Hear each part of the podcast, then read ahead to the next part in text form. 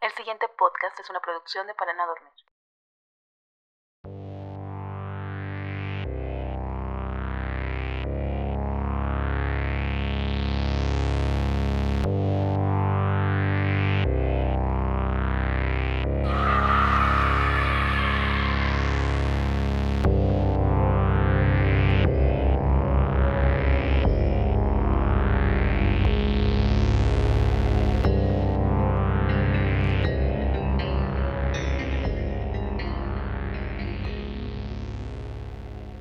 Cuento de hoy se titula Trío de Ultratumba.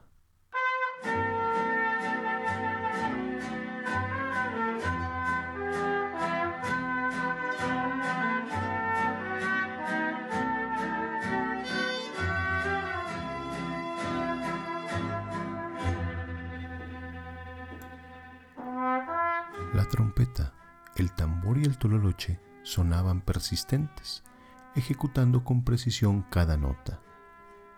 Las calles parecían desérticas, salvo por los tres músicos enfundados en sus trajes de mariachi, de pie frente a la puerta marcada con el número 736, y por raro que pareciera, como si se tratara de un apagón, todas las farolas estaban fundidas, excepto la que iluminaba con precisión a los tres mariachis. Los vecinos seguramente ya estaban hartos de la serenata. Comenzaron a tocar pasadas la una de la madrugada. Sin embargo, por respeto a esa ceremonia ancestral de llevar gallo, la cual se emplea en casos extremos de desesperación, normalmente para pedir perdón o lavar alguna culpa. En este caso optaron por mantenerse al margen, guardando toda su molestia, teniendo que esperar en silencio hasta que terminaran. Por la calidad de los músicos y el tiempo que llevaban cantando, seguro sería una gran culpa la que tenían que enmendar. El repertorio se componía de canciones del dominio público. Cualquier mexicano las identificaría, ya fuera por su tonada, por sus acordes o ciertos gritos ejecutados en un momento preciso de la canción. Todo era perfecto, solo por una gran diferencia cuando originalmente las letras hablaban de conquistas, de amor o desamor, éstas estaban alteradas y hablaban de venganza, muerte y odio. El reloj sobre el buró junto a la cama marcaba las tres de la madrugada, hora en que Germán por fin despertó. Intentó ignorarles y proseguir con el deleite de su sueño. Sin embargo, cada vez aumentaban el volumen de sus cantos igual a como pudo haber hecho cualquier otro de sus vecinos, se asomó a la ventana para ver de quién se trataba, a quién le habían llevado gallo. Para su sorpresa, era bajo su ventana donde estaban los tres mariachis, perfectamente iluminados con la luz blanca de la farola. Quizás se habrían equivocado. No sabía de alguien que le hubiera mandado serenata, de alguien que hubiera invertido su tiempo y su dinero en enviarle música hasta su alcoba. Con prontitud, su rictus cambió al encontrar que debajo de esos enormes sombreros, los rostros de esos músicos carecían de cabello, de piel, de músculos y venas. Eran calaveras. Con los aperlados huesos de sus manos ejecutaban perfectamente las notas, sujetaban con precisión las baquetas para golpear la tarola. Y aún más sorprendente, soplar sin labios la trompeta. Y al terminar de ejecutar la melodía que estaban en ese momento, los tres músicos calaveras se giraron a la ventana, desde donde Germán los miraba. Sí, sí, sí, a ti, a ti, a ti. Te romperemos. Espetaron los tres al unísono las cuencas negras donde deberían de estar sus ojos se concentraron en él, como si un vacío infinito le regresara la mirada desde el más allá. De golpe Germán cerró la ventana y se puso el pestillo. Corrió las cortinas y regresó hasta su cama, esperando que o todo fuera un mal sueño o fuera víctima del cansancio por haber permanecido tantos días sin dormir. Intentó mantener la calma, rezar, mantrar, persignarse, cualquier cosa que le sirviera para tranquilizar la mente. Pero entonaron una nueva canción, esta vez más iracunda que los demás. Sin abrir la ventana, únicamente recorrió un poco la cortina. Los músicos calavera continuaban en su mismo lugar. Al verlo en la ventana, se detuvieron inmediatamente y una vez más concentraron sus cuencas vacías en Germán. De un salto regresó a la cama, efectuó ejercicios de respiración, evocó recuerdos gratos, y entre ellos le vinieron a la mente los rostros de todas las mujeres que conoció, a las que amó o intentó amar, y a las que únicamente usó o se dejaron usar. Intentó recordar sus nombres, pero solo pocos le llegaron. Hizo memoria de con cuál de ellas fue menos patán. ¿Carmen? No, ya no. ¿Rosario? No, ya menos. ¿La güera? Nah, pero si a esa hasta le llevaba flores. ¿María? Puta, ¿cuál de todas las Marías? No mames. Tania.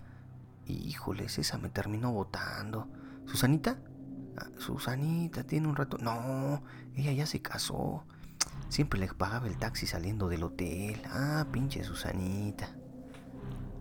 Los segundos se convirtieron en horas al evocarlas a todas ellas. Ninguna le parecía la correcta como para haberle enviado tan tortuoso castigo. De pronto, todo fue silencio. El reloj ya marcaba las 3 de la madrugada con 32 minutos. Por mera curiosidad volvió a asomarse a la ventana. Descansó al ver que ya no estaban los mariachis de ultratumba. Miró en todas direcciones. Las calles una vez más estaban vacías y la luz había regresado al resto de las farolas. Con tranquilidad pudo ir al baño. El sonido chasqueante de su orina contra el agua del inodoro fue liberador. Suspiró satisfecho. No podía explicarse lo que había ocurrido, pero al menos ya se habían ido. Su tranquilidad se vio afectada al escuchar en la planta baja de su casa ruidos de trastes y otros objetos cayendo al suelo, seguidos de pasos que andaban por el comedor, la sala y luego hasta las escaleras.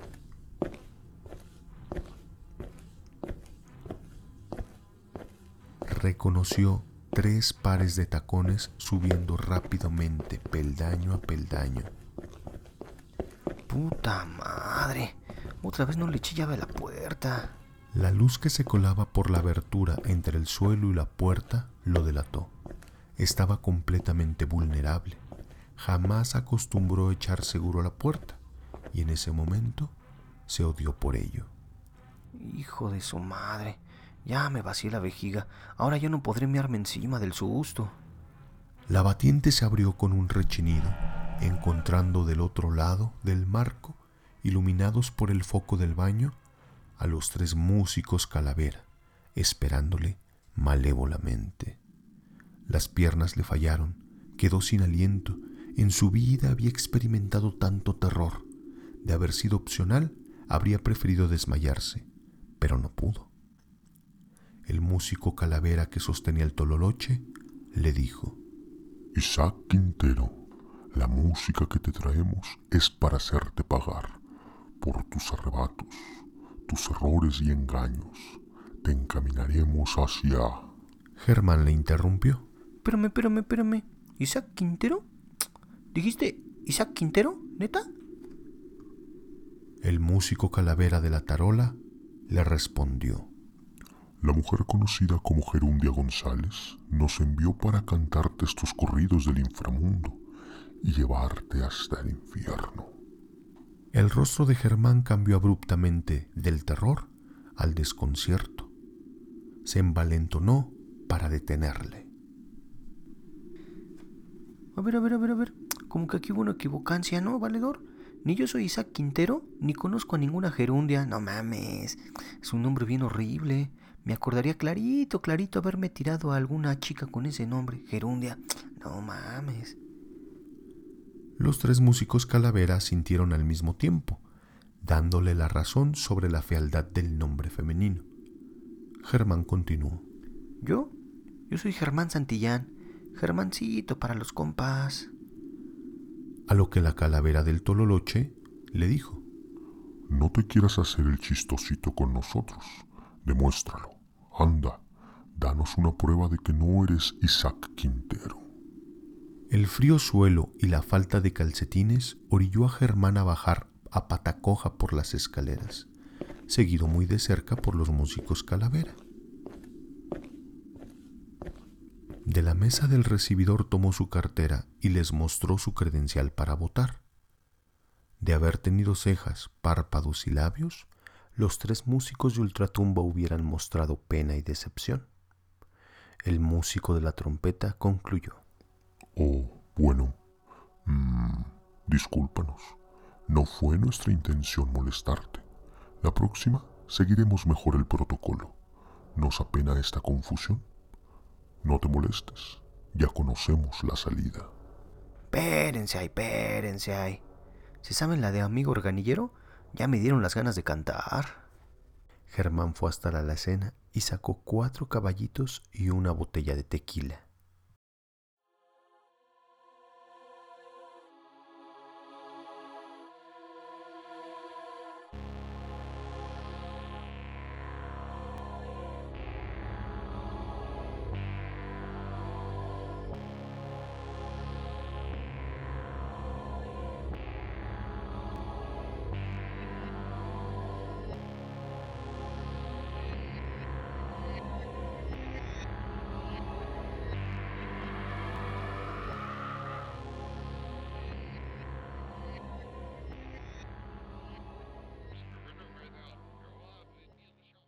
No olviden seguirnos en nuestras redes sociales, tanto en Facebook, Instagram y YouTube, buscándonos como para no dormir. Gracias.